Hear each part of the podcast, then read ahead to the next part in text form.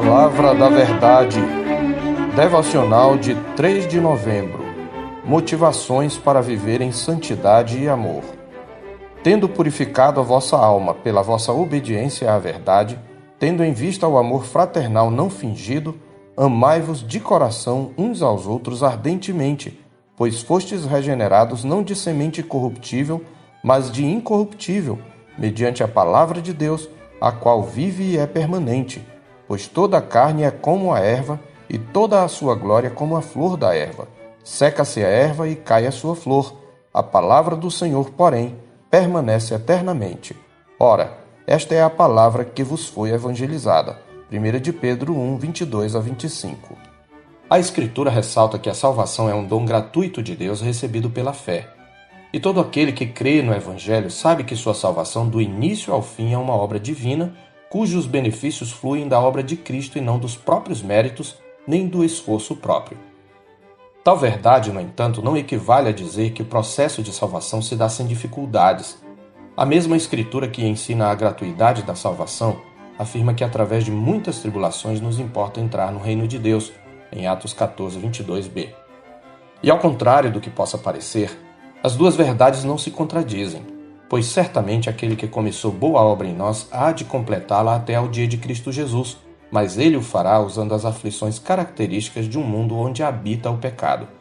É por isso que os justificados se gloriam não apenas na esperança da glória de Deus, mas também nas próprias tribulações, sabendo que a tribulação produz perseverança, e a perseverança experiência, e a experiência esperança, conforme Romanos 5, 3b e 4.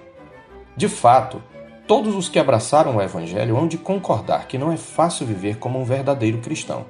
Além das aflições que são comuns à vida no presente mundo caído, quando uma pessoa se converte a Cristo, passa a enfrentar problemas e questões com as quais nunca havia lidado antes por causa de sua nova compreensão da vida. Além do que, três inimigos conspiram contra o propósito de Deus. Primeiro, temos de lutar contra a nossa própria pecaminosidade. Vivemos o mesmo dilema enfrentado por Paulo quando disse: Porque eu sei que em mim, isto é, na minha carne, não habita bem nenhum, pois o querer o bem está em mim, não porém o efetuá-lo.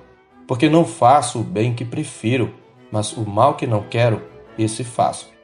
Romanos 7, 18 e 19. O segundo inimigo é o diabo, nosso adversário. Pedro mesmo fala dele no capítulo 5, versos 8 e 9. Sede sóbrios e vigilantes, o diabo, vosso adversário, anda em derredor como leão que ruge procurando alguém para devorar. Resisti-lhe firmes na fé, certos de que sofrimentos iguais aos vossos estão se cumprindo na vossa irmandade espalhada pelo mundo. Como observou Jim Simbala, Satanás não tem sentimentos de solidariedade.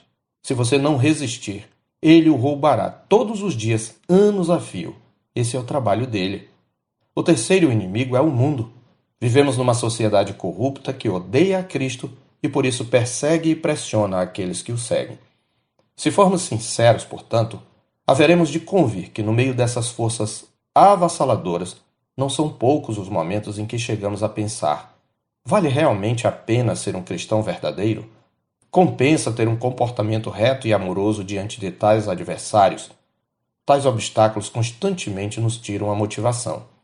Que motivações podemos trazer à memória para que uma vida santa e em amor possa valer a pena? Tal era o contexto em que Pedro escreveu sua primeira epístola.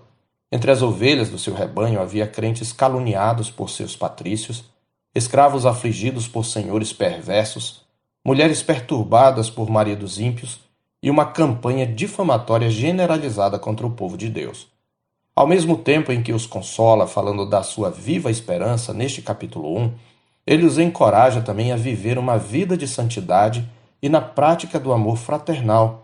Vemos isto no texto da nossa meditação, onde ele os exorta a purificarem sua alma pela obediência à verdade e se amarem uns aos outros ardentemente e de coração.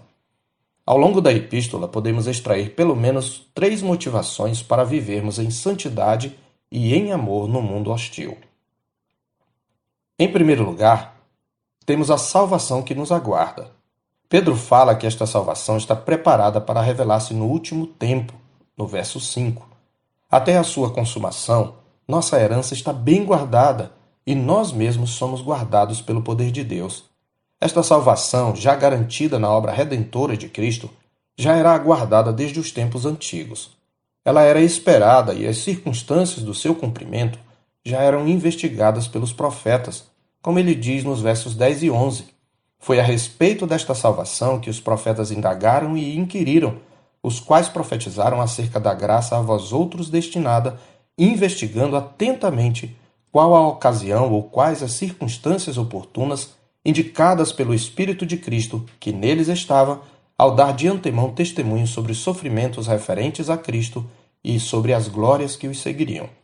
E ela foi especialmente preparada para nós, como ele afirma também no verso 12. Por isso, precisamos ter uma mente preparada, alerta e confiante. Este é o significado de cingir os lombos do entendimento e ser sóbrios, no verso 13. Trata-se de uma atitude firme e persistente da mente que observa tudo o que acontece ao seu redor e se mantém inabalável em direção ao seu objetivo. Isto inclui esperar inteiramente na graça que nos está sendo trazida na revelação de Jesus Cristo, isto é, na sua segunda vinda. É tendo isto em mente que a palavra de Deus nos exorta a não nos amoldarmos às paixões que tínhamos anteriormente em nossa ignorância, no verso 14, mas sermos santos em nosso procedimento, segundo é santo aquele que nos chamou. Isto nos leva à segunda motivação para uma vida de santidade, que é o caráter do nosso Pai. Esta é a ênfase do apóstolo nos versos 14 a 17. Uma vez que aquele que invocamos como Pai é santo, devemos imitá-lo. É da natureza do filho imitar o pai, a quem, via de regra, admira. Assim devemos andar como filhos obedientes, ou como ele nos chama, filhos da obediência, no verso 14.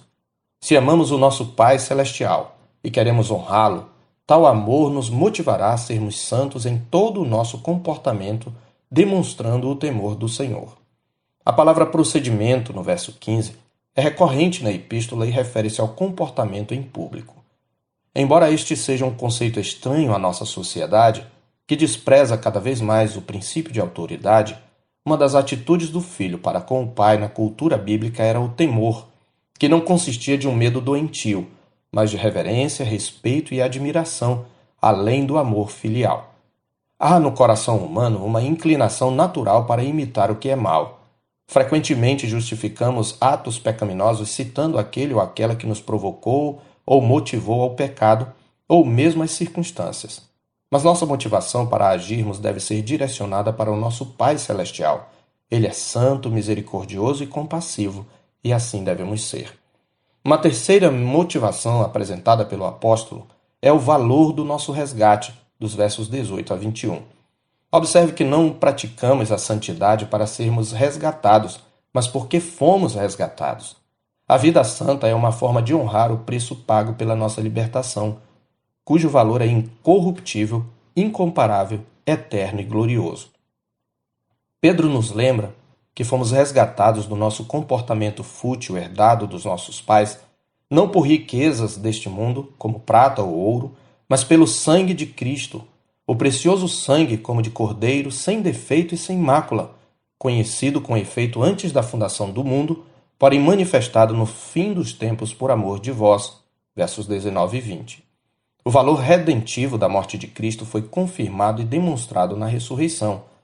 Quem verdadeiramente compreende a palavra da cruz não flerta com o pecado, mas procura honrar o sangue com o qual foi redimido, vivendo uma vida santa e pura. A quarta e última motivação que Pedro nos apresenta para vivermos uma vida de santidade e amor é a semente que em nós foi plantada, nos versos 22 a 25. É aqui que está o nosso texto. Purificados em nossa alma pela obediência à verdade, somos também encorajados a praticar o amor fraternal não fingido, amando-nos uns aos outros de coração ardentemente. Isto não apenas é desejável, mas é possível porque fomos regenerados não de uma semente corruptível, isto é, perecível, mas da semente viva e permanente da Palavra de Deus. Ela é um valioso meio de graça. Foi dessa semente que o Espírito Santo fez brotar em nós a nova vida. Ela igualmente é poderosa para nos dar o crescimento para a salvação. É por isso que o crente deve desejar ardentemente esse genuíno leite da palavra como o bebê recém-nascido chora pelo leite materno até que seja atendido em sua fome, conforme capítulo 2, verso 2. Com essas motivações, temos razões de sobra para vivermos em santo procedimento e piedade, amando sincera e ardentemente nossos irmãos em Cristo. Quanto mais trouxermos à mente a salvação que nos aguarda, quanto mais conhecermos o caráter do nosso Pai, quanto mais compreendermos o valioso preço do nosso resgate, e quanto mais nos alimentarmos do leite da palavra, mais motivados seremos a uma vida de santidade e amor mútuo. E não estranharemos o fogo ardente destinado a nos provar, pois sabemos que o Deus de toda a graça, que em Cristo nos chamou à sua eterna glória, depois de termos sofrido por um pouco, Ele mesmo nos há de aperfeiçoar, firmar, fortificar e fundamentar. A Ele seja o domínio pelos séculos dos séculos. Amém. Eu sou o pastor Marcos Augusto, pastor da Terceira Igreja Presbiteriana de Boa Vista, em Roraima. Tenha um bom dia na paz do Senhor Jesus.